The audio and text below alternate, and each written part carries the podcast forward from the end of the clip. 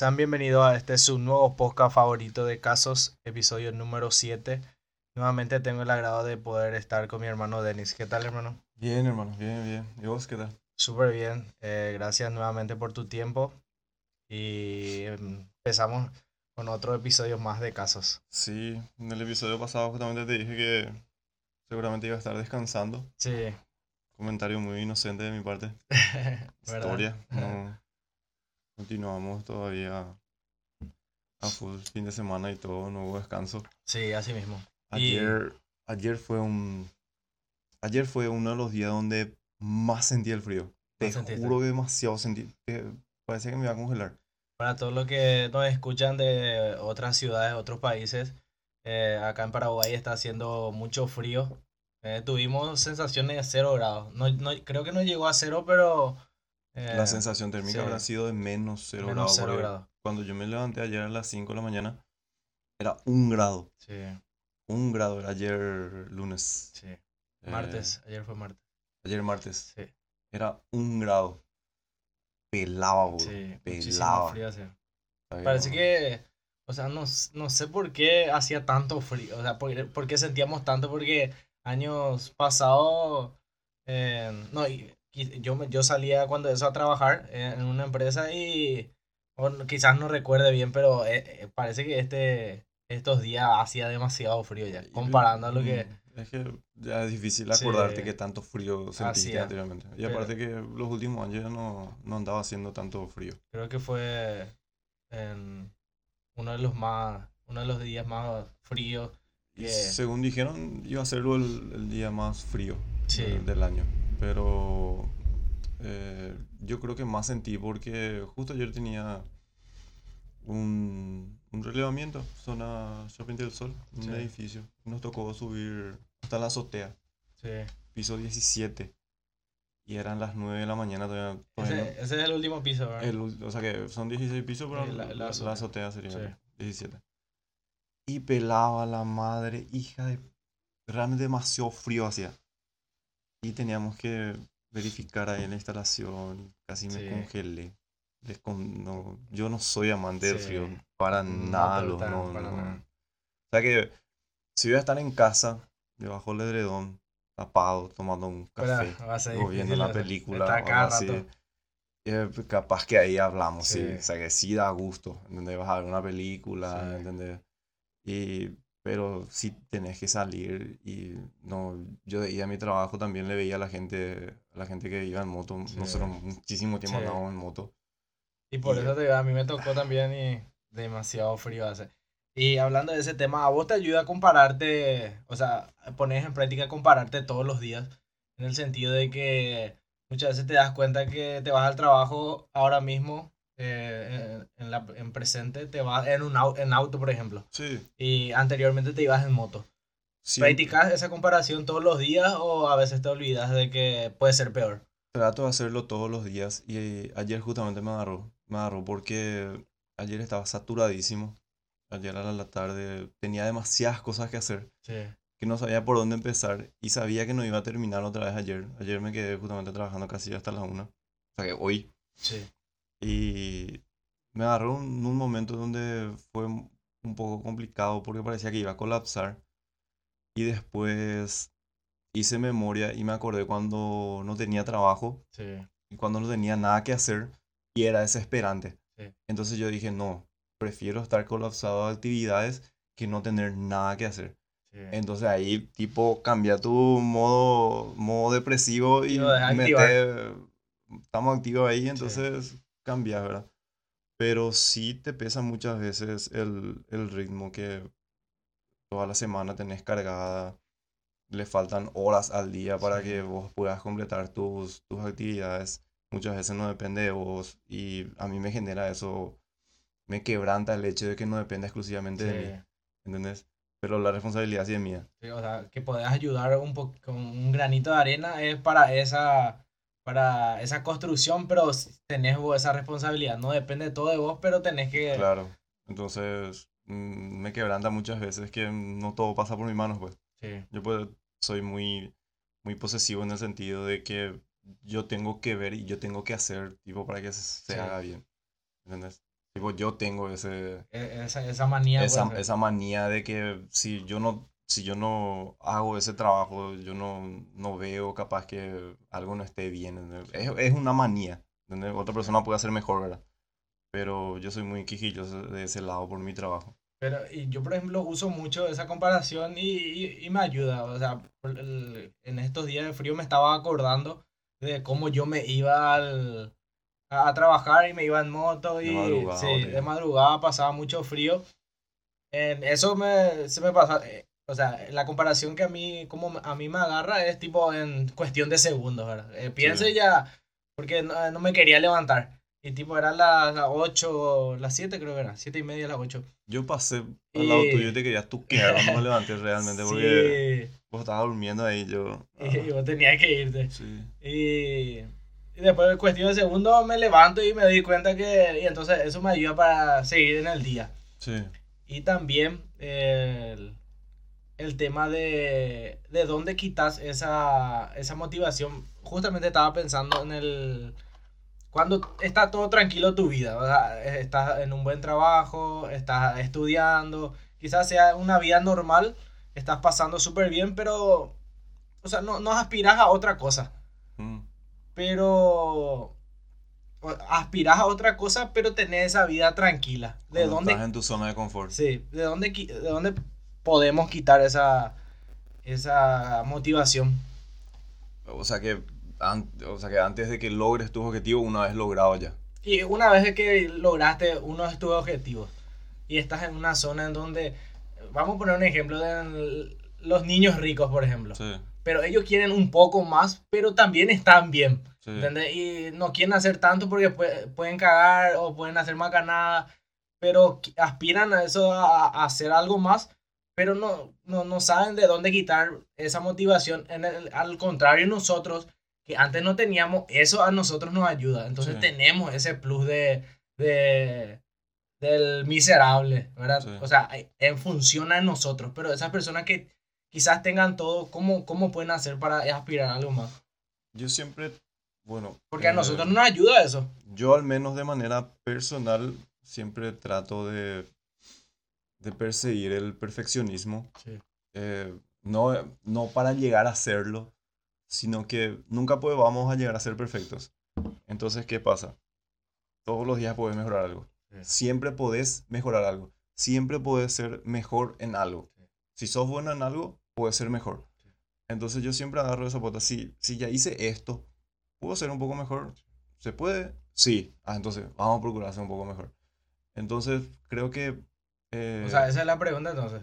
sí, porque... eh, Porque a nosotros pues nos ayuda a estar en una posición no tan buena y eso, mira, yo quiero escalando. Pero esa persona que ya quizás tenga eh, varias cosas, quizás ya tenga una vida normal y pueda su- sustentar, ¿cómo puede hacer, entendés? Porque también está de ese lado.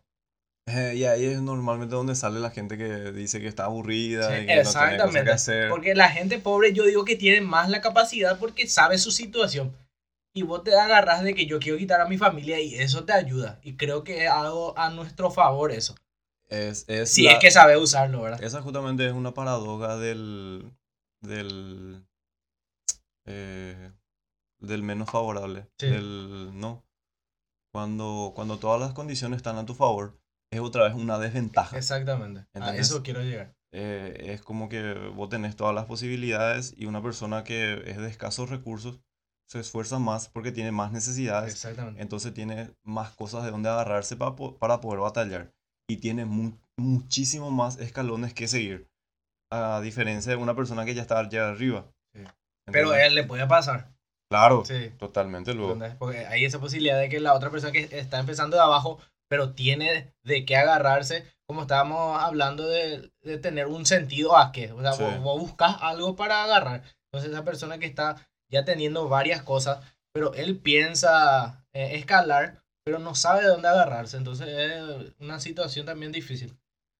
La verdad que sí es una si- situación complicada que eh, únicamente estando ahí, capaz que podamos entender bien cómo puede ser, porque desde nuestra perspectiva, nosotros tenemos mucho que crecer. Sí. ¿Entendés? Tenemos muchos escalones por delante. Entonces cuando llegue el punto donde capaz los escalones sean menos, o capaz sean otro tipo de escalones, entonces vos tengas otro tipo de actividades que hacer. Sí. ¿Entendés? Entonces es, habría que ver realmente con una persona que se encuentre en ese momento, pero había conversado de ese tema con, con, con una persona que, cuando una persona dice que está aburrida, Sí. y nos reímos porque nosotros pues no tenemos tiempo de aburrirnos. Eh, justamente te Realmente no, no tenemos, o sea que a mí no me da el tiempo de pensar, eh, de quedarme y decirme, "Ya, soy qué aburrido, que no tengo nada que hacer. O sea que te digo, me faltan horas muchas veces para poder completar. Sí. Entonces, yo creo que eso es una gran fortuna de poder estar en Sí. ritmo. Hay algunas veces que te colapsa, pero es bueno porque estás en ritmo, estás haciendo muchas cosas. Entonces, yo creo que eso es muy favorable a que vos tengas todo servido en Sí. bandeja de plata y no tengas otra algo que hacer. Así mismo. ¿Entendés? Eso, entonces son dos caras muy opuestas de la moneda. Yo estaba pensando también en que a mí no me sale muchas veces decir que estoy aburrido, porque aunque diga, aunque yo ya esté haciendo todas las cosas, yo sé que puedo estar viendo videos, escuchando podcasts, escribiendo. O sea, yo tengo ese pensamiento de que si te digo que estoy aburrido es porque quiero decir nomás, porque si estoy, yo sé que puedo hacer algo, ¿me entendés? O sea que si estás es porque querés estar nomás. Sí, exactamente. Sí. Sea, Porque yo estoy en casa, pero sé que puedo estar, en vez de decir eso o estar así, puedo estar viendo videos o viendo otra cosa, ¿verdad? Eh, no es, o sea que no es por nada, pero yo me voy a sentir mal diciendo Sí. que, ¿sabes por qué? Porque vos sabés que podés estar haciendo algo. Es que tenés, ¿cuántas cosas tenés que hacer? Sí. Mira, si tenés internet, si tenés, no sé, Eso, por ejemplo, ya... cosas recreativas tenés por todos lados, ¿entendés? Y cosas productivas también. Podés ver un documental, podés ponerte a investigar eso que, eh, no sé, cualquier cosa que te pueda, que vos Sí, puedas adquirir un, un conocimiento. Entonces no podés decir que, bueno, ¿a qué viene el hecho de que estés aburrido, verdad? Sí. No estás haciendo algo que te divierte. Eso puede Sí. ser aburrido.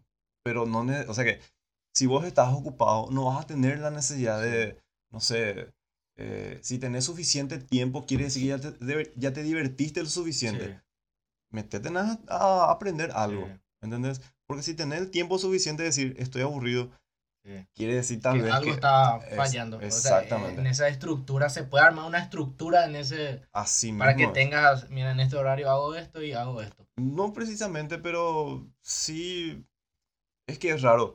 No recuerdo realmente la última vez que, Que Eh, dijiste que sí. estabas aburrido. como te dije, que, no sé, esa vez que, que, que no tenía trabajo, pero no era, o sea que no es que estaba aburrido, estaba desesperado porque no tenía Sí. actividad. Y porque también por otra por otro lado te está indicando que tenés Claro, que generar ingresos. ¿entendés? No, O sea que- tampoco... vas a estar pancho ahí, no te falta Sí. nada, pues es otra cosa, pero si ya te está faltando las cosas ahí, es otro tema. Sí, desde ese lado de la necesidad. Sí, entonces eh, hay pues muchas maneras de decir, es muy, eh, inclusive, no sé, eh, el hecho de decir que estás aburrido es inclusive ofensivo. Sí, Yo lo tomo de ese lado, ¿entendés? Si, si yo, si vos me venías a decir, estoy aburrido, sí. y tenés una infinidad de cosas que hacer. Realmente, lo que pasa es que cuando vos decís que estás aburrido es como una manera de queja. Vos no decís estoy aburrido, Sí, ¿entendés? Vos no claro. festejás que estás aburrido. Sí. Entonces cuando vos decís que, que, que estás aburrido es como una queja. Como si fuera que no tenés nada que hacer. y Exactamente. siempre, Entonces, eso es lo que... y siempre hay algo que hacer, siempre. Entonces, si vos venís y decís estoy aburrido, como es una queja, Sí, vos querés estar aburrido, ¿entendés? exactamente. Hay, hay una Pero difícil... Es eh, que es sí, cada caso, caso por caso Claro. otra vez. Entonces, lo que nosotros opinamos es de- desde nuestra posición. sí, es lo que nosotros... Y es lo, es lo que a nosotros nos pasa, ¿verdad? Ah, ya habrá las personas que pasan por otro tipo de situación, ¿verdad? sí. Cada uno es, cada uno es un caso.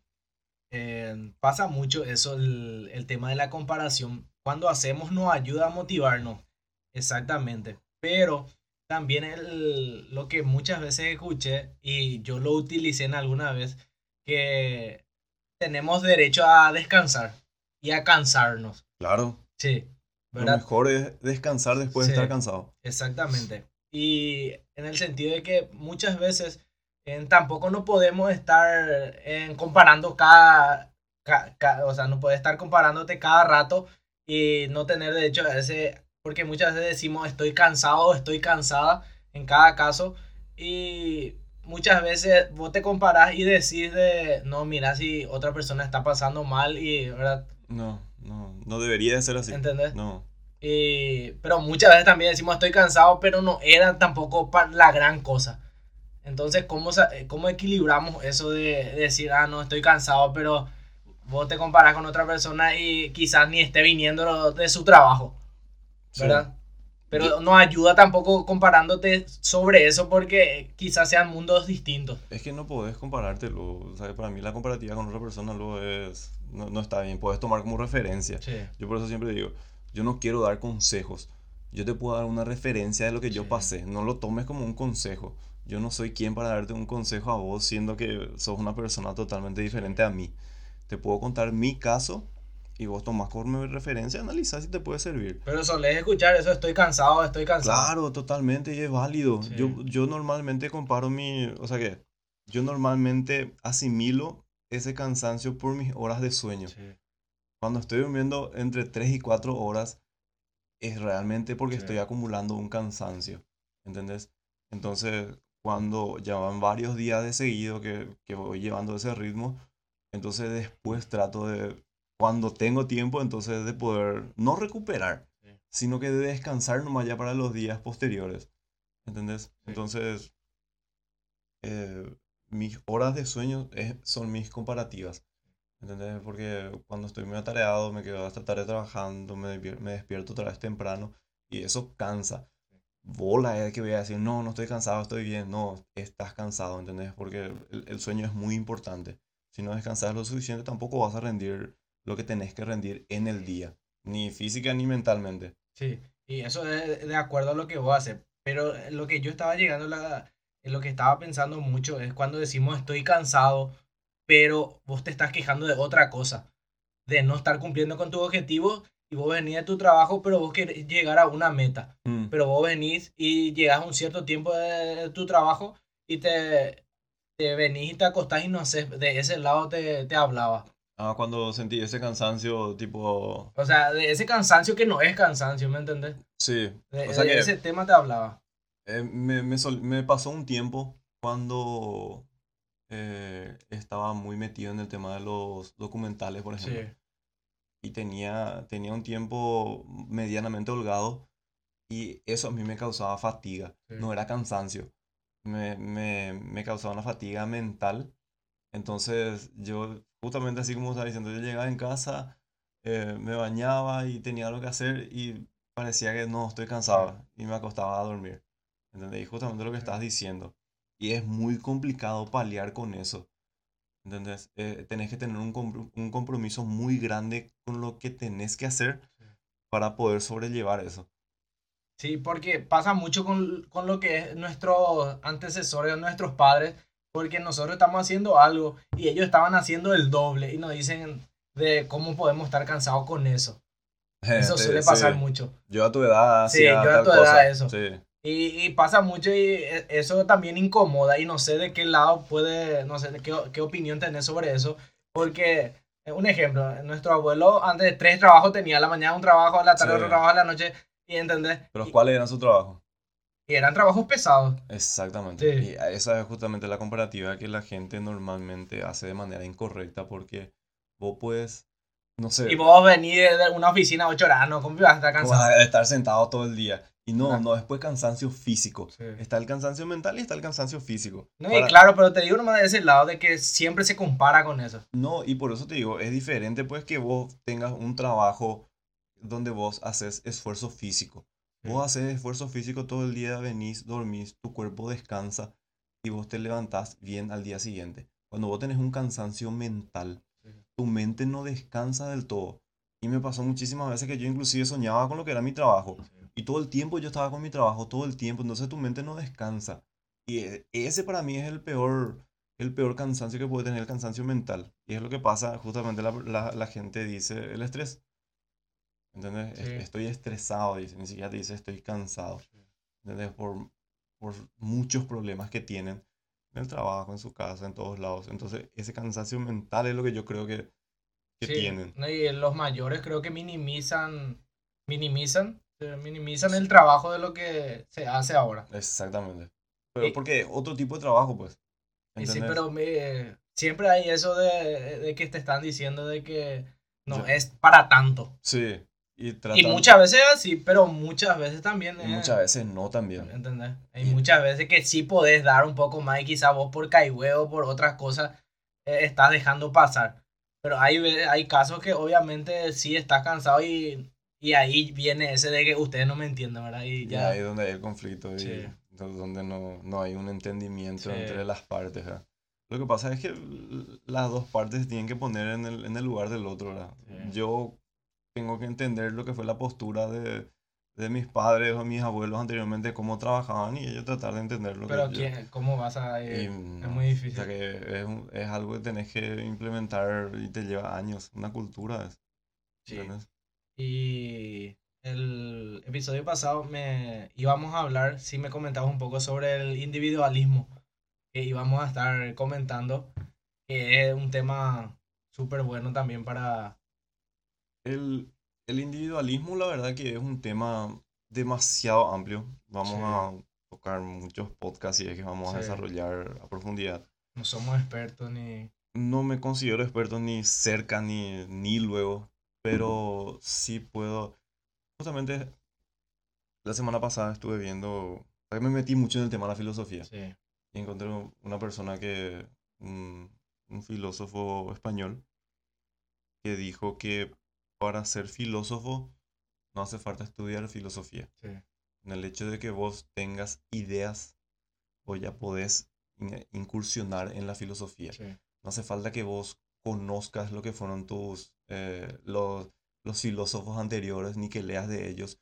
Desde el momento en que vos tenés una idea en base a, en base a no sé, una, una, acción, una persona, eh, vos ya estás filosofando. Y, y, para mí el, el, individualismo es, es muy peligroso porque hay muchas cosas que se han hecho en nombre del, del individualismo y con el tema mezclado con el tema de la meritocracia. Porque es el famoso yo voy a hacer tal cosa porque yo puedo. ¿Entendés? Y sin pensar de manera colectiva. el famoso yo voy a cambiar el mundo.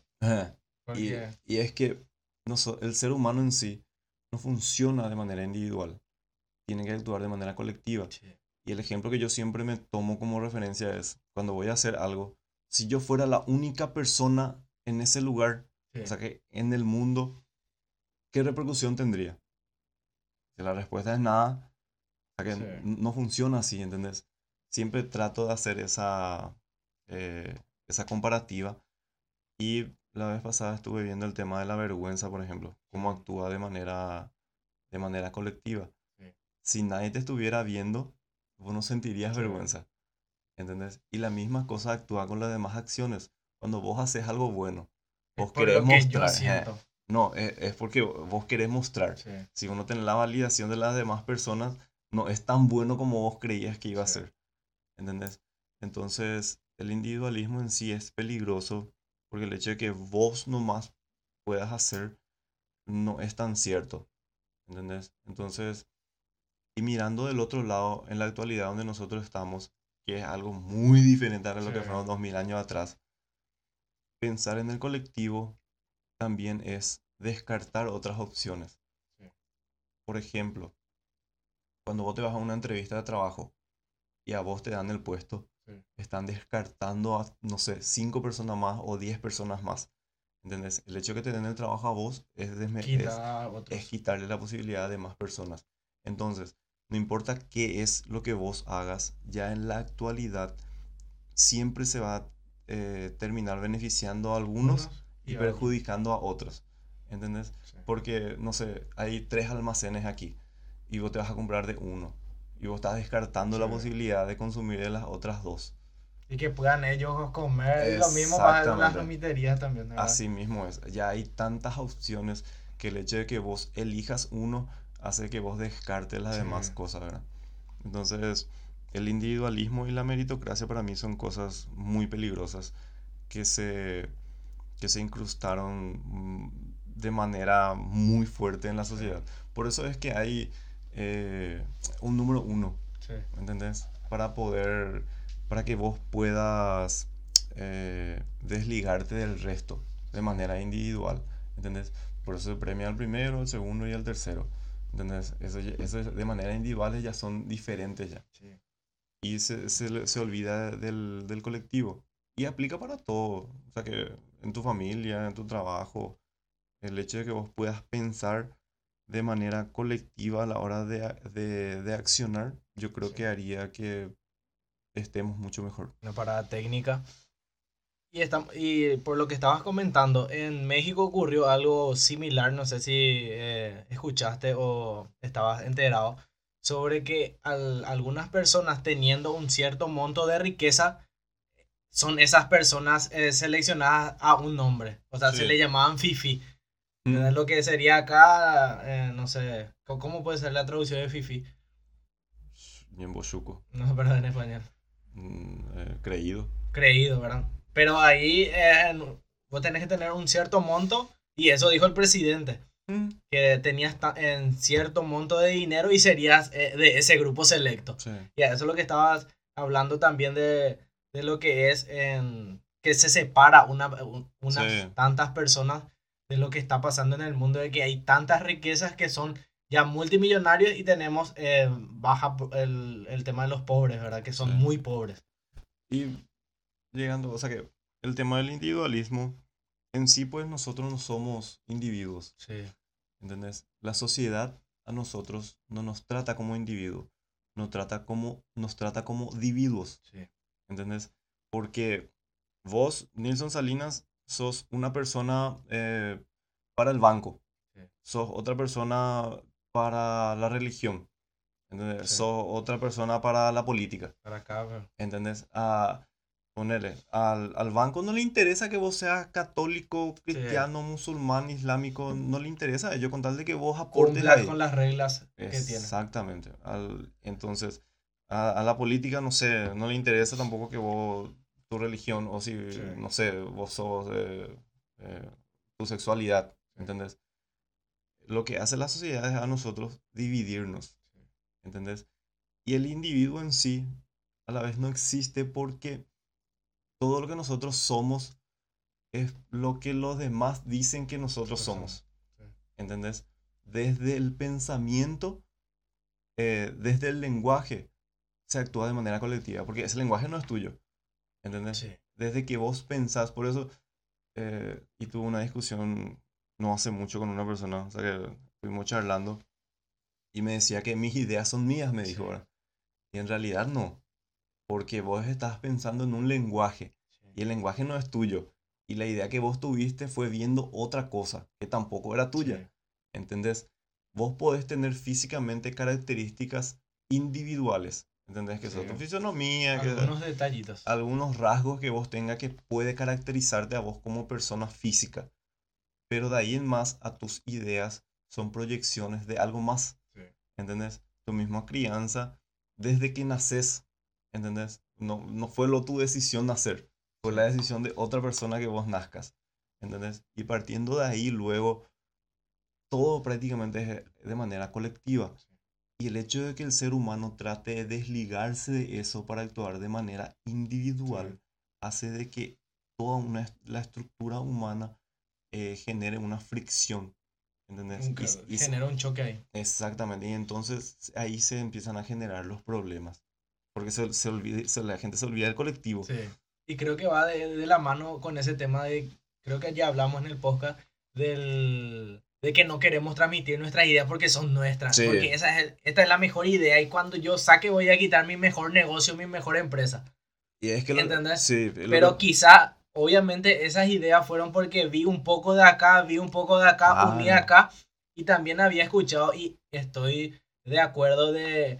¿Viste? La, ¿Escuchaste las, las frases de antes de Platón, ya Sí. sea de Aristóteles? Y nosotros podemos decir, y quizás yo no me acuerdo el nombre, pero no sé si en tu caso yo digo una idea y otra persona dice, y yo me voy a sentir bien porque usó eso, y no solamente no digas porque ese dijo tal persona. Y no sé si vos estás de acuerdo, pero yo estoy de acuerdo que cualquiera puede usar la idea de cualquiera porque quizás él vio eso de, de, como vos estás diciendo, quitó de algunas cosas, pero le tocó en su época y pudo decir. Claro. Pero yo puedo decir también eso, no es que solamente porque dijo Aristóteles o porque dijo tal, podemos usar. Y eso va del, del que tenemos miedo a, a copiar. Pero no es copiar, sino quizás nosotros podemos en el instante de... Inclusive mejorar. Mejor, inclusive mejorar y usar eso. Y no, vos usaste esta parte de mí, entonces esto me... Y por eso te, creo que viene a eso de que tenemos miedo de transmitir nuestra idea. Yo, por ejemplo, tengo una envidia no te voy a querer decir jamás porque vos quizás me ganes, ¿entendés? Sí. Y quizás también por eso no hay mucho, porque nos falta ese proceso de querer transmitir nuestras ideas como estamos nosotros haciendo y como mucha gente está haciendo, porque tiene miedo de que otra persona pueda escuchar y pueda hacer. Así mismo es. Y pasa, pues. Pasó, pues. en- claro en que pasó, ¿verdad? Eh. Entonces, hay gente malintencionada, pues siempre hay y siempre va a haber. Entonces, eh, Pero eso como persona no podemos combatir, no ¿verdad? mm, Es que no podés, eh, no podés encerrar, encerrarte a causa de eso. ¿Entendés? Es como que vos te encierres 100% en tu casa porque afuera hay ladrones. Creo que ya hay algo malo de, de tener esa idea, porque esa no va a ser, o sea, si tenés tan, tan guardado esa idea, creo que esa no va a ser la mejor idea. Y posiblemente no, porque una idea al final y al cabo es nada. Sí, Sí, sin ejecución. Si vos no llevas a la acción esa idea, no es nada. La idea sin acción es nada. ¿Entendés? Entonces, si tenés una idea y realmente va a causar un buen efecto en los demás o en vos, porque no la ejecutas? Y si a vos te resultó, porque no dejas que a otro le resulte? Por eso es que pero... es, es muy sí. debatible porque el tema de las patentes, por ejemplo, Sí, el hecho de que vos tengas una patente, que vos hayas registrado algo que vos hiciste, que Sí. vos hiciste, ¿entendés? Eh, te da el derecho a que vos puedas ganar plata por, por eso, ¿verdad? Sí. Porque fue tu idea, Sí. ¿entendés? Y no Y sé. creo que de ahí viene porque así surge esa, hay esa norma. Claro, Entonces ya no tiene, es que todo, todo va por ahí, pues. sí. La- o sea, el que llega primero, el que llega tal, mismo ¿entendés? es. Es que eh, es una idea conspiracionista, pero te pones a analizar un poco y tiene sentido el hecho de que los, los grandes líderes busquen individualizar, o sea, que busquen separar a las personas. Sí. Porque las personas de manera individual, porque una sola persona pues no puede hacer nada. Pero si todas las personas se unen, pueden hacer grandes Sí. cosas. ¿Entendés? Por eso todas las estructuras buscan individualizarte y dividirte otra vez. ¿Entendés? Imagínate qué tan loco es porque te tratan a vos como individuo y luego como dividuo. Sí. ¿Entendés? Primero eras un individuo Sí. y ahora ya sos un individuo. Y te van descomponiendo cada vez más. Y ya al final al cabo vas a terminar. O sea que ahora ya luego nosotros somos un número. ¿Entendés? Eso, eso es lo que somos hoy en día. Entonces, somos más débiles, pues. Somos más débiles ante, ante los grandes líderes porque yo solo no voy a hacer nada. Sí. Pero 7 millones de paraguayos Sí, si se hacer. unen, pueden hacer hacer, grandísimas sí. cosas, ¿entendés? Pero tenemos tan metido en la cabeza de que mi vecino es mi contrario, que no podemos, ¿entendés? No porque ese es cerrista, ese es mi contrario. Buscan polarizar a la gente y buscan radicalizar. Por eso hay rojo que- y hay azul. De que hay un equipo. Así mismo es. Y mientras más divididos estén, y esa es una clave de la política corrupta justamente Sí. que hace que divide y vencerás. Vos mientras más dividís al pueblo, el pueblo es más indefenso. Y la gente no se percata muchas veces de eso. ¿Entendés? Y la verdad que es muy duro cuando te das cuenta. Porque es como que yo, al, al menos a mí me pasó de que me sentí tan tonto muchas veces porque era tan evidente lo que hacen, pero estamos tan cegados Así que no nos damos cuenta, nos hacen en la cara y no te das cuenta. Te dicen de otra ¿entendés? forma y ya pensás que te maquillan, ¿entendés? Sí. Y de ahí viene el tema de la demagogía de la política, por ejemplo. Sí, y sobre ese tema, a mí me chocó muchísimo antes de entrar al, al otro, a la otra parte. A mí me chocó muchísimo cuando escuché que antes, y quizás ahora también, eh, que antes los políticos, aunque sea el peor político, el, que, el más corrupto y se esté candidatando, ya tiene votos asegurados. Es por el color. Sí. Y Y- ese, y- pero una, una una- cuando, cuando escuché me, me chocó muchísimo porque imagínate, aunque sea el peor, o sea, eh, aunque sea cualquiera, él ya tiene ese voto porque Está en el vos ya sos de ese color y quizás sí o sí le tengas que votar porque vos sos, no, mejor voy a votar por mi color que por que votar por, aunque el otro sea mejor. Y me chocó mucho eso de escuchar. Hay un chiste referente justamente a eso que el tipo, un tipo, no sé, vamos a ponerle cualquier partido, no sé, Colorado, estaba a punto de morir y el tipo pidió cambiarse, color. Pidió cambiarse de color Sí, y todos le preguntaron por qué, ¿verdad? Sí. Si él toda su vida fue de ese color, ¿verdad? sí. Y dijo, mejor la humano que tenía azul peguá que la rojo peguá, dijo. Sí, Y eso es tan cierto. Porque hasta ese punto llegaba el fanatismo de la gente por los colores. ¿Entendés? El tipo prefería que se muera de uno del otro Sí. color que de, de su, de su Y color. antes de su muerte va a cambiar de color. Exactamente. Entonces, era, es algo que hasta ahora está arraigado Sí. en la gente mayor. ¿Entendés? Sí, va disminuyendo, pero Va. sigue. Sigue, ¿entendés? Que se guía mucho por el color. Y es válido porque el, el, el lavado de cerebro que nos han hecho ya viene desde hace muchísimos años. Sí. Si vos estás haciendo ese trabajo, te doy un número, 50 años atrás, desde 50 años atrás, en 5 años no vas a cambiar esa Claro. idea, ¿entendés? Entonces mínimo te va a llevar otra vez años. Poder modificar ese pensamiento. Y lo que la gente creo que no quiere hacer es que vos puedas empezar aunque vos no tengas esa victoria. Porque la gente no quiere comenzar y cederle, mira, continúa con esto. Exactamente. Él quiere, Yo- él Yo, empiezo Sí, y yo termino. Exactamente. Y Así creo mismo. que a eso, creo que es el gran problema, porque esa persona, no sé, una persona se postula para concejal, hace todo el proceso de lo que es para llegar a la intendencia y todo, pero él quiere eh, terminar ahí. Él quiere hacer. O sea, no es, mira, te cedo esto, yo ya abrí el camino. Sí.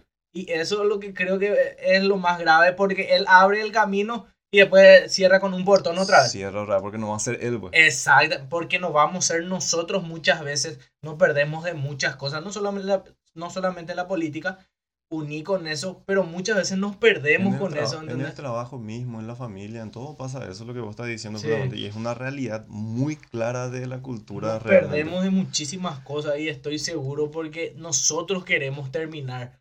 Lo mismo cuando vos me dijiste de que que... ahí viene el tema de la meritocracia, por ejemplo. Sí, Sí, porque yo luché, porque yo quité adelante a mi familia, yo solo me merezco, ¿verdad? Y lo mismo con los padres, que es un tema también muy... que porque él hizo de todo, él se merece de que Sí. vos te quedes a vivir toda la vida con él, ¿verdad? Yo te di la vida. sí, ¿entendés? Sí. Y creo que va por eso. Es que sí, y yo creo que pasa por ahí, como te dije, por el tema de la meritocracia, de que yo empecé esto y yo voy a terminar Sí. y yo voy a ser el que hice. Y no, cuando estás metido en ese tipo de cosas, pues es el bien común. Yo puedo empezar, pero puede venir una persona detrás de mí que sea mejor y tenga mejores ideas. Y bueno, continúa vos. Tu Pero- proyecto es mejor. Pero muchas veces también eh, del otro lado no viene... Eso porque ese es otro Sí. tema. Entonces, ¿qué pasa? Cuando vos vas a empezar algo, tenés que estar, eh, ya tenés que tener eh, bien, o sea, ya tenés que estar viendo quién te puede seguir. Sí, ¿Entendés? No es que vos empezás y terminaste y de, no tengo nadie que me siga, los que vienen detrás de mí no son buenos, ¿entendés? O sea que vos tenés que ir preparando ya a la par que vos vas avanzando a gente que pueda realmente seguir tu idea, ¿entendés? Y eso Pero pasa, eso pasa porque la gente, un gran tema, estuve hablando con una amiga esta semana que eh, la gente está enamorada del resultado y no del proceso, ¿entendés? Y Y, ya, y eso ah, es muy grave. hablamos Sí. muchísimas veces de eso. sí. Y entonces yo creo que eh, por ese motivo es.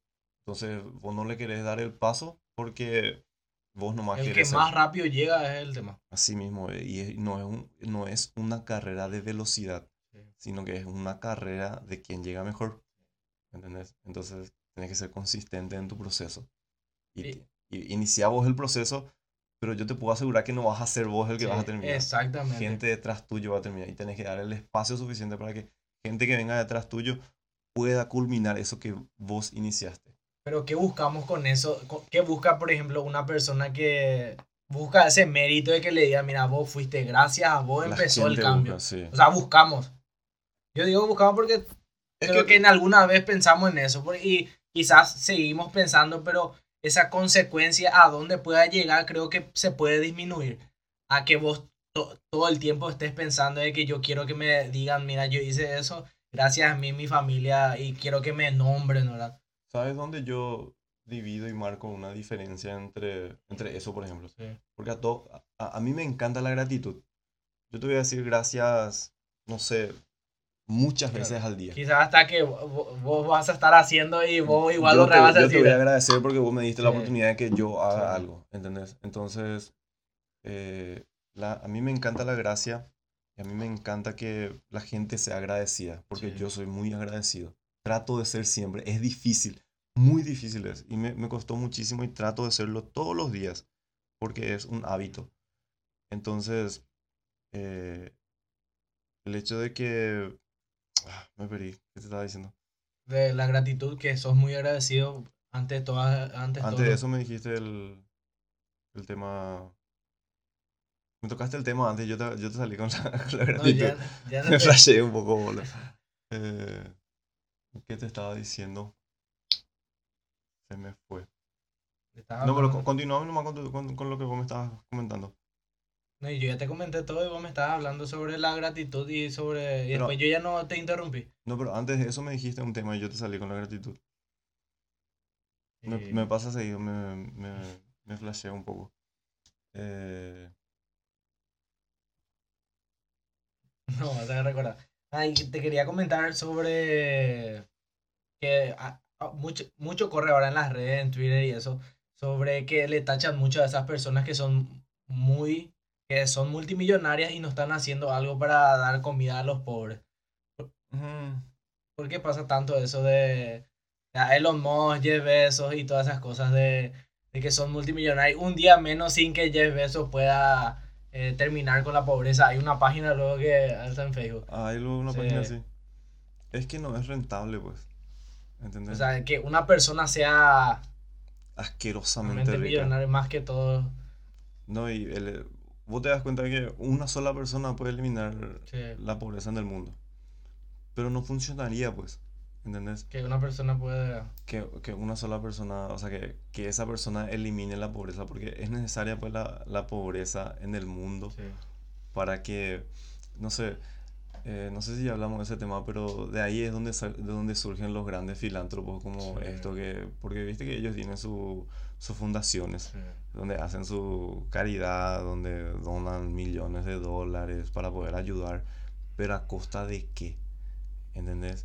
¿Dónde se hacen los, no sé, los iPhones? Los iPhones se hacen en China. ¿Y a quiénes le explotan? ¿Entendés? O sea, vos estás comprando y está... O sea, que le están explotando a niños, a, a personas ahí de escasos recursos y entonces ellos para poder lidiar con ese cargo de, de conciencia, por así, conciencia, vamos a decirle, entonces tienen fundaciones y ayudan con eso, ¿verdad? Pero ah, viendo a...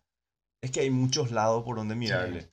Del hecho de que ese tipo pues pudo haber tenido la idea, se, se juntaron los factores suficientes como para que pueda reventar con eso. Y eh, el hecho de que él haya ganado eso, pues tal vez eh, es, es, un mérito. Pero no, ¿entendés? A eso es lo que quiero llegar. O sea, a, a, a, costa de qué? ¿De qué estás haciendo? Es, es qué tanto estás fundiendo a las personas para poder tener, tener, lo que estás teniendo. Que ah, eso es lo que... Por eso ellos buscan compensar de alguna manera tanto daño que están haciendo para, para que la fiesta lleven en paz, ¿entendés? Por eso es que salió la idea de que si vos sos pobre, es tu culpa, ¿entendés? Eh, educate, no sé, estudiar tal cosa, eh, todo depende. Invertí. Si sos pobre es porque querés ser. Y no, boludo, no, no, es porque querés ser. Es una suma de, muchos factores y primordialmente dónde naciste, ¿entendés? Y dijimoslo varias veces, no es lo mismo nacer en Europa que nacer en África. Las posibilidades son tremendamente diferentes de progreso. Y esta semana eh, vi un número que realmente me voló la cabeza porque es una estadística que salió en el 2015. Y normalmente pues nosotros como personas, ¿qué es lo que queremos? Que nuestra siguiente, que, que nuestra siguiente generación esté mejor que lo que nosotros estuvimos. Sí. ¿Entendés? Tal vez por eso todos los días batallamos para que nuestros hijos Sí, tengan Ten- una mejor... tengan una mejor calidad de vida. Sí. En el año 1940, el porcentaje de personas eh, el- era el, el 90% de las personas, bueno, este es un estudio de Estados Unidos ahora, el 90% de las personas tenían la posibilidad de que su, su siguiente generación esté mejor. Sí. El 90%. En el 2015, no quiero cagar con el año, pero creo que fue 2015, salió ese mismo estudio y adivina qué números, sal- qué porcentaje de personas ahora hoy en día que tienen la posibilidad de que su, genera- su siguiente generación sea el 8%. Del 90 bajó al 8%. Sí. Solamente el 8% de las personas tienen la posibilidad de que su siguiente generación pueda, pueda tener un crecimiento. ¿Y qué te denota eso? Estamos al borde del colapso. ¿Entendés? Est- Estamos por colapsar en muchos sentidos. Sí. ¿Entendés? Y la mayoría de las personas no, no dimensiona eso. ¿Entendés? Sí. Y ya que vos no dimensionas eso, no podés accionar. Y ahí entra otra vez el tema del individualismo. Como te dije, de manera individual no vas a cambiar el mundo. ¿Entendés? Tiene que ser de manera colectiva. Creo que una vez escuché de, del- de lo que vos dijiste, que ahora somos más débiles nosotros. Eh, Esa es una, una paradoja que... eh, Creo que alguna vez vos dijiste, sí, los sea, tiempos, sí. son los tiempos que decía. Los tiempos difíciles. Crean hombres fuertes. Los hombres fuertes crean tiempos fáciles. Los tiempos fáciles crean hombres débiles. Y los hombres débiles crean tiempos difíciles. Y yo creo que nosotros estamos en la época del- de los hombres difíciles. sí, de, de los hombres débiles. hombres ¿Entendés? débiles. Porque nosotros estamos creando una generación mucho más difícil para más adelante. ¿Entendés? Los hombres fuertes batallaron todo por nosotros para que nosotros ahora tengamos las condiciones adecuadas para, o sea, que las mejores condiciones. Sí, Porque en cuestiones de infraestructura, de muchas cosas, estamos mejores que Sí. antes. ¿Entendés? Pero eso qué creo, hombres débiles. ¿Entendés? Y nosotros ahora que somos parte de la camada débil, vamos a crear tiempos difíciles. Y es un círculo. Es un círculo de O sea, nunca que, acabar. que nuestros hijos van a venir más, menos, pero con ese porcentaje quizás venga menos posibilidad de crecimiento. Lo que pasa es que van a venir tiempos muy difíciles. Sí, Y lo que debería de pasar es que ellos se vuelvan fuertes y vuelvan a crear tiempos sí. fáciles. Y así se vuelve. Y el- es un ciclo de nunca acabar. ¿Entendés? Y la historia te habla de eso. ¿Entendés? Que en varias ocasiones ya pasó eso. Tiempos difíciles, hombres débiles. Hombres débiles. Y así va corriendo. ¿entendés? O sea, hombres fuertes eh, y tiempos, tiempos fáciles. Sí, y el tema de los mobos no le tenés pre- muy presente, no, o sea, ya, viste que mucha gente le tiene muy presente porque eh, tiene ese, eh, no solamente los mobos, quizás muchas, muchos multimillonarios, y le tiene ese de, no, mira lo que puede estar haciendo, ¿verdad? No le tenés presente, está muy lejos, o quizás no, Sí, sí, O realmente, no te- ¿sabes no cuándo me llamó la atención? Yo, yo no le, realmente no le conocía. ¿Sabes cuándo me llamó la atención? Cuando, perdón, cuando sacó lo de Neuralink. Ahí sí, pero después me puse a averiguar otra vez porque había algo que no me cuadraba. No sé, para la gente que no conoce, Neuralink es un, un chip que Sí. te implantan en la cabeza en donde mediante ese chip eh, pueden mandar señales electromagnéticas al cerebro y pueden ayudar a erradicar el Alzheimer. Sí. La gente que no tiene movilidad en, el, en algunas extremidades puede volver a... eso es lo bueno, e- esa- esas son las cosas buenas que supuestamente es la portada. inclusive te puede cambiar el estado de ánimo. Sí. Imagínate qué loco que, o sea que Sí. por eso a mí me llamó la atención porque el hecho de que alguien pueda dominar tu estado, o sea que ya pasa luego de manera Claro, indirecta, vos estás bien y una persona te cambia el, ¿entendés? O al revés, pero que pueda dominar a voluntad tu estado de ánimo, tus pensamientos. Y ahora mismo que ya está pasando eso con las De- redes sociales. De manera indirecta. o sea Sí, que- te está poniendo peor nomás porque vos estás viendo una frase y vos justamente vos estás triste. Sí. Y te manda más cosas tristes. Ah, Sí, más, eh, sí, exactamente. así Y mismo. vos ves más publicaciones, ves más publicaciones y así. Sí. Lo único que cambia pues es la probabilidad. Sí. ¿Entendés? Eh, seguramente ellos tienen eh, ya una estadística de que si vos, ellos te ven que estás triste Sí. porque te ven y te mandan algo más triste, eh, tiene una probabilidad, bueno, si le envío este hay un 90% de que esta persona se vuelva más triste. O si le envío algo alegre hay un 60% Para que se siga de que- quedando. Bueno, con esto, según lo que venden, hay un 100% de probabilidad de que si ellos le pican al botón adecuado, cambiar. te va a cambiar. Si estás eh, tipo que te dice que pueden erradicar inclusive el, eh, la depresión, Sí. ¿entendés? Porque al final y al cabo, pues son, la depresión es, eh, no sé, impulsos electromagnéticos dentro de tu cabeza que te Sí. incitan a que vos tengas una emoción negativa Ujú. dentro de vos, ¿entendés? Sí. Entonces ellos pueden hacer todas esas Esa cosas emoción, sí. millones de cosas, ¿entendés? Muchas cosas. A mí lo que no me cuadraba es que hay cosas que nosotros, o sea, que, que los científicos todavía no logran. Mira, el estómago, por ejemplo. Sí. El estómago hasta hoy en día todavía no se puede deducir 100% su proceso, ¿entendés? Sí. ¿Y cuál es el órgano más complejo del ser humano? El cerebro, Sí. ¿entendés? Y si no estamos tod- todavía pudiendo eh, descifrar. ¿Cómo vas a descifrar el, el, el- el cerebro? Sí. ¿Entendés? Y, e hicieron, había la presentación, y realmente fue purete, no sé si vos viste, del, del chanchito este. Creo que no. Hicieron pues eh, pruebas con animales Sí. y le implantaron el, el- el chip a un, a un cerdo. Sí. La ventaja es que te puedes poner y te puedes sacar cuando querés. Mm. Te puedes sacar Sí. cuando querés, no sabes que te dejan adentro, ¿verdad? Pero mediante ese chip, ellos podían plasmar en, un, en una pantalla el movimiento del cerdo. Sí. O sea, lo que iba a hacer. No, lo que estaba Ah, haciendo lo que estaba haciendo. de manera eh, directa.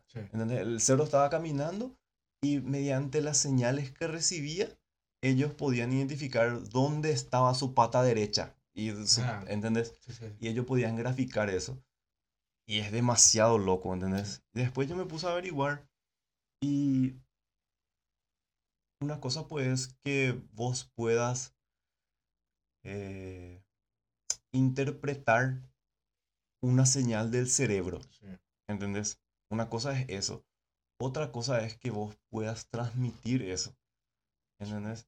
Entonces había varios científicos que hablaban de que era muy, muy adelantado eh, lo que hizo Elon Musk en el sentido de que todavía no es, no, todavía no es posible hacer eso 100%, ¿entendés? Sino que había muchas, muchas cosas que agrandó nada más Sí. para poder vender, ¿verdad? Claro.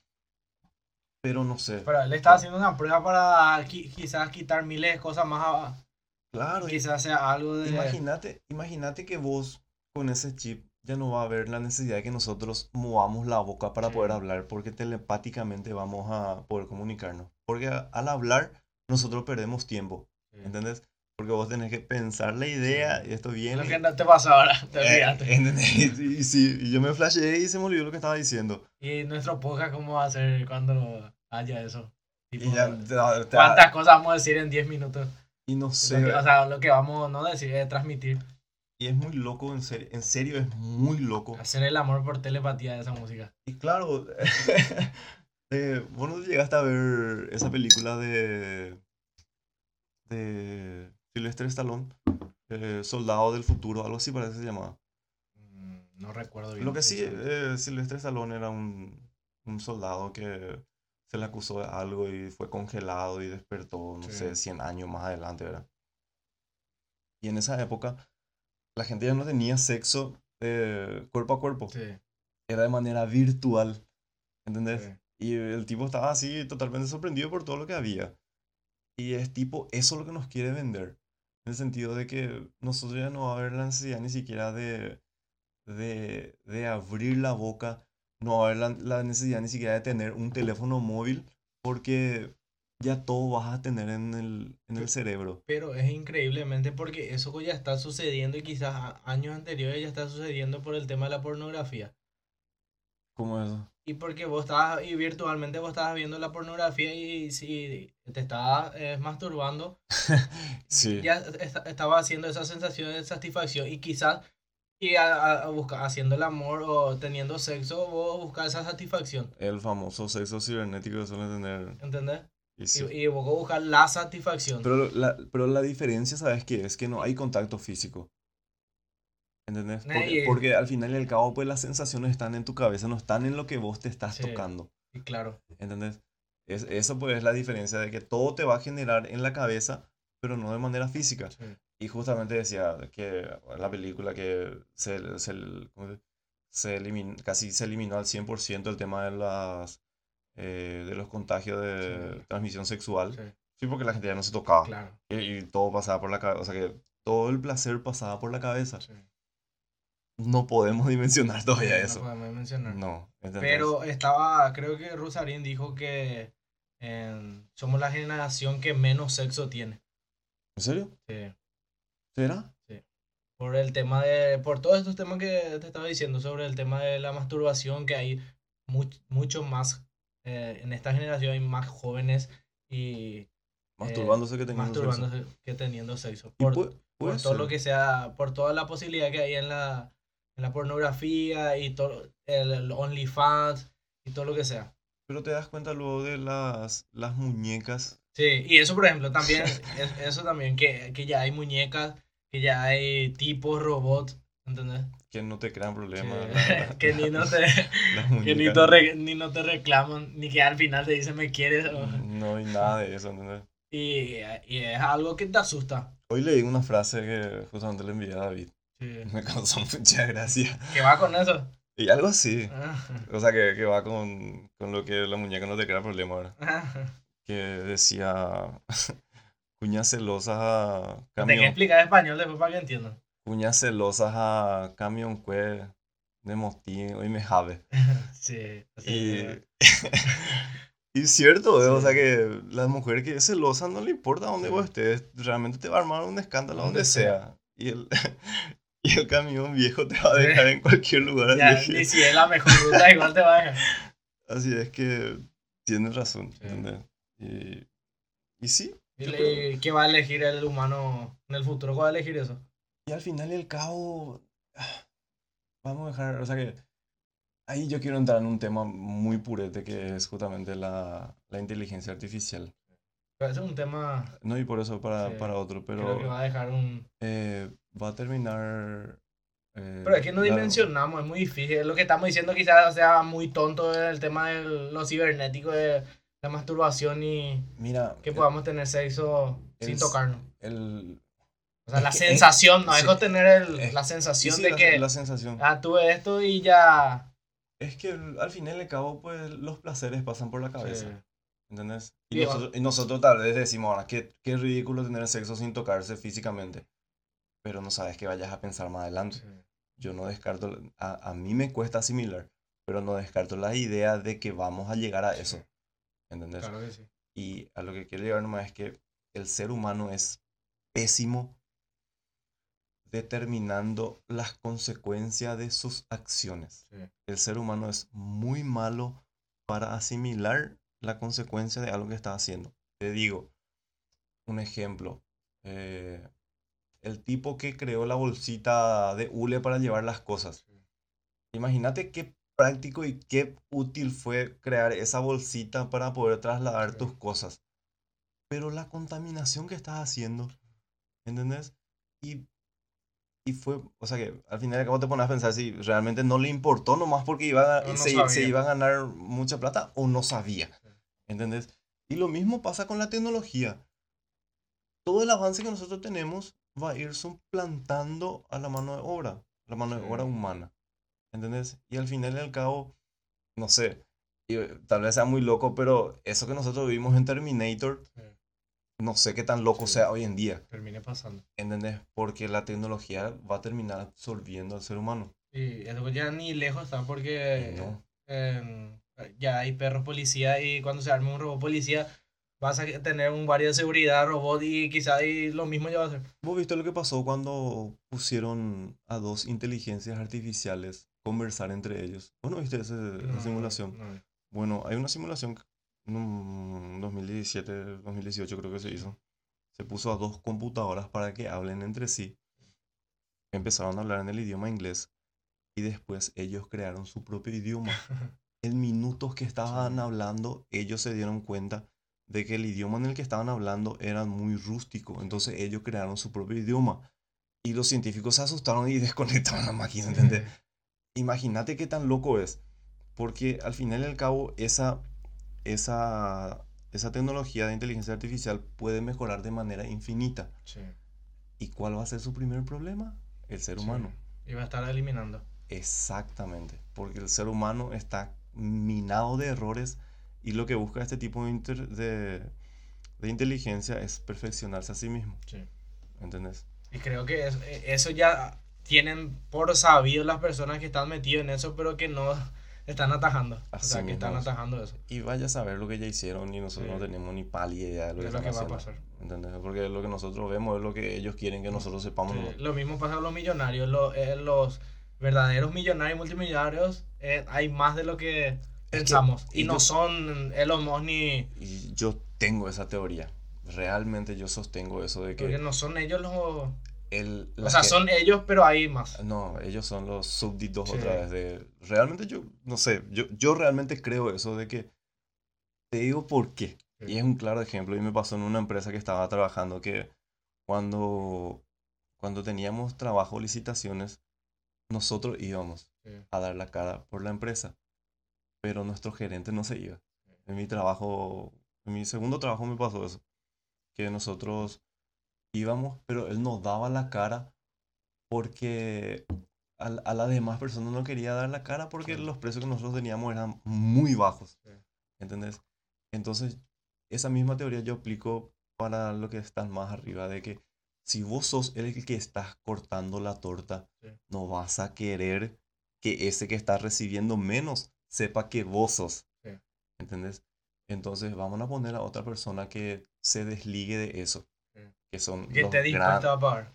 No. Y pagar ese precio de que se le conozca y se le tache. Exactamente. Así mismo es.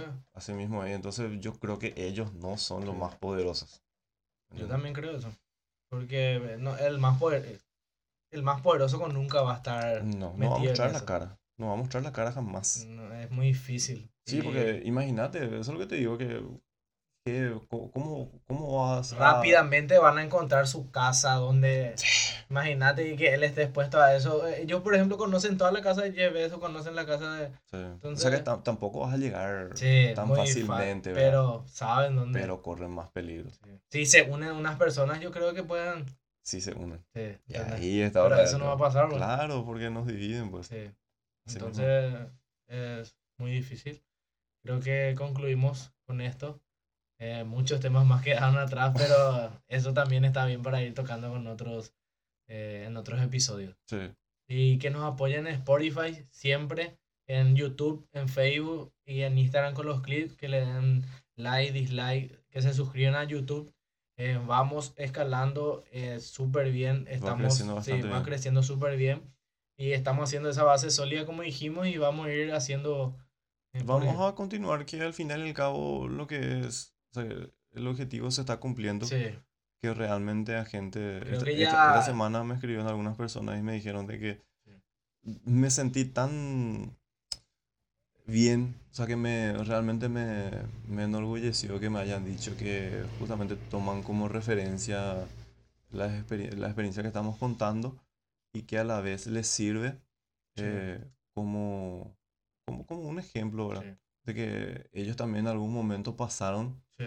Entonces... Y quizás piensan lo mismo. Así mismo. Y a mí, a mí lo que más me... O sea, lo que me estaban diciendo es que... el, el, episodio pasado era el mejor episodio. Sí. Y ahora el, y eso te hace ver de que vamos mejorando algo, ¿verdad? Y que vamos intercambiando ideas, vamos mejorando algunas preguntas. Entonces, te da esa posibilidad de ir mejorando siempre. Y eso ayuda muchísimo para lo que es el capítulo. Y creo que en cualquier lugar o en cualquier tiempo, creo que vamos a poder llegar a hacer, en, ya sea en cualquier lugar que estemos, ya creo que nos va a dar esa necesidad de, de, de ir grabando y... Es que sí, ya parece que... o sea, que Porque yo al vos tu busco ya. día ya guardás, ya no, este Sí. va a ser bueno para el podcast, entonces... Así mismo Sí. es. Trato de... Y muchas cosas me pasan que muchas veces queda corto el, Sí. se queda corto el por tiempo. algunos problemas, de- o sea, algunos que vamos a ir también mejorando, que no, no se puede grabar más Así de mismo. lo previsto. Bueno, con eso cerramos. Gracias Pero, a todos los que escuchan siempre. Lo que van a escuchar y lo que, que sigan compartiendo. Así mismo es. Hasta la próxima. Hasta la próxima. Gracias.